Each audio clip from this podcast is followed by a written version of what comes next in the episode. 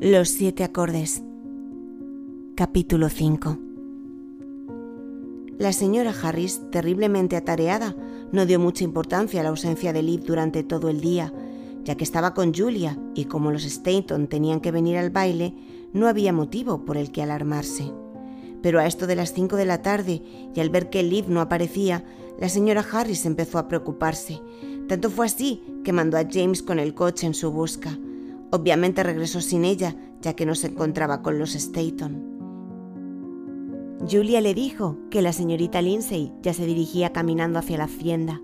Julia no tuvo más remedio que decir esto cuando se le preguntó por Liv, esperando que su amiga ya se encontrase en casa cuando James regresara.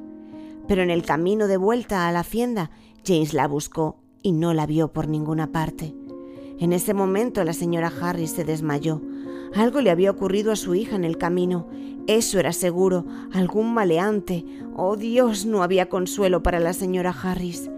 De inmediato el señor Harris y Robert ensillaron sus caballos y se dirigieron al camino y al bosque en busca de Liv. Se acercaba una tormenta que anunciaba el final del verano. Toda la familia estaba desesperada hasta tal punto que la cena y el baile corrían peligro de no celebrarse. Pero ya era demasiado tarde para cancelar todo. Los invitados comenzaban a llegar. La señora Harris no tenía fuerza de presentarse ante los invitados, por lo que pidió a Eliza que se encargase de recibirlos. Eliza trató de tranquilizar a su madre, diciéndole que seguro que Lip estaba bien. Conocía de sobra los caminos, quizás se hubiese entretenido mirando flores y seguramente llegaría pronto.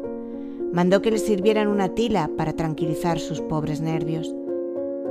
Aún así, nada podía consolar a la pobre señora Harris. Julia llegó al baile acompañada de sus padres.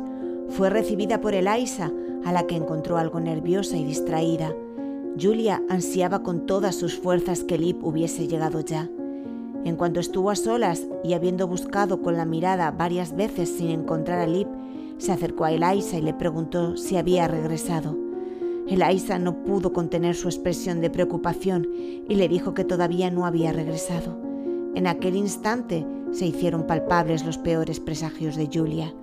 Ella lo sabía todo y no podía decir nada por no delatar a su amiga, pero entendía que ya nada se podía hacer. Los planes habían salido mal y eso llevaría a unas terribles consecuencias para su amiga.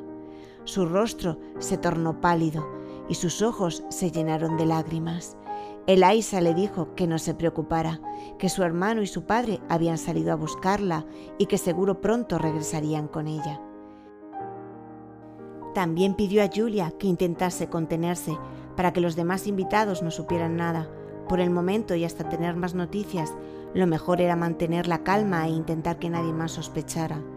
Julia sintió, no podía hacer otra cosa. Si les decía todo, era posible que entonces el castigo de Liv fuese seguro, y todavía tenía la esperanza de que Liv hubiese logrado llegar a su dormitorio sin ser vista, y que pudiese bajar de un momento a otro ya vestida para el baile. Pero se sentía tan culpable viendo el sufrimiento de Liza, la señora y el señor Harris, y por supuesto el sufrimiento de Robert. Robert ocupaba bastante a menudo los pensamientos de Julia, no sabía si sería capaz de aguantar más tiempo sin decir nada. En su foro interno rezaba y suplicaba para que Lip regresara pronto sin ser vista. Mientras tanto, el señor Harris y Robert buscaban por todos lados y ya empezaba a atardecer. Comenzaba a llover y no había rastro alguno de Liv. Decidieron retornar a la hacienda esperando que hubiese aparecido. Al volver y ver que Liv no había regresado, se sintieron bastante abatidos. Los invitados ya habían llegado en su mayoría. Acababan de presentarse el señor James Middleton junto a su hijo William y a su hija Elizabeth. Habían sido recibidos por la señora Harris, que se encontraba ya un poco más repuesta. Les invitó a que tomasen algo, diciéndoles que en breves momentos el señor Harris vendría a recibir a su buen amigo. William le dijo a su padre que se le había caído el reloj de bolsillo. Seguramente estaría en el coche, por lo que se disculpó por tener que ausentarse un momento para ir en su busca. Fui caminando lo más rápido que pude. No era posible ir por dentro de la casa, pues podría encontrarme con alguien, así que opté por ir bordeando. Tenía que ir rápido pero con cautela para no ser vista. En ese momento comenzó a llover con fuerza. Me empapé por completo. La tormenta venía acompañada de un fuerte viento que me despojó de mi sombrero. Comencé a ponerme muy nerviosa. Observé varios carruajes en la entrada, por lo que comprendí que los invitados ya habían llegado.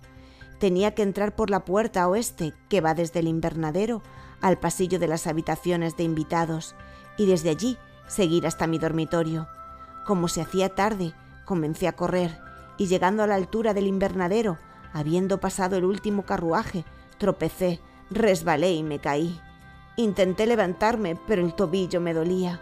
De repente, y no sé de dónde, apareció un hombre, creo que de un carruaje, y vino a socorrerme. Señorita, ¿se ha hecho usted daño? Déjeme que le ayude a levantarse. Tenía miedo de mirarle a la cara y que pudiese reconocerme. La voz no me era familiar, así que respiré tranquila. Por un momento pensé que podía serme conocido. Lo cierto es que, con la ropa embarrada, no se podría distinguir un buen vestido de la vestimenta de sirvienta que llevaba. Al menos eso deseaba yo. Muchas gracias, le contesté. Creo que me he torcido el tobillo, pero podré llegar bien. No obstante, ¿podría ayudarme a levantar del suelo?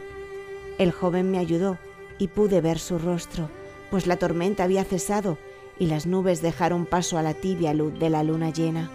Tenía unos ojos grandes y de un azul océano tan oscuro que por unos instantes me creí sumergida en ellos. Tenía la tez muy blanca, los labios gruesos y la nariz romana bien proporcionada.